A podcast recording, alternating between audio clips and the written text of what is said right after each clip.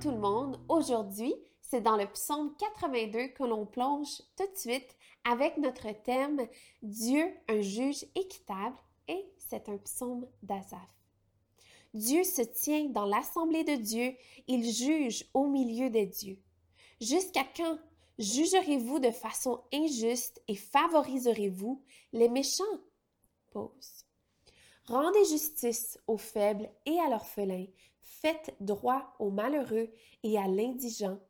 Sauvez le faible et le pauvre, délivrez les méchants, délivrez-les des méchants. Ils ne savent rien, ils ne comprennent rien, ils marchent dans les ténèbres, toutes les fondations de la terre sont ébranlées. J'avais dit, vous êtes des dieux, vous êtes tous des fils du Très-Haut. Cependant, vous mourrez comme des hommes, vous tomberez comme un prince quelconque.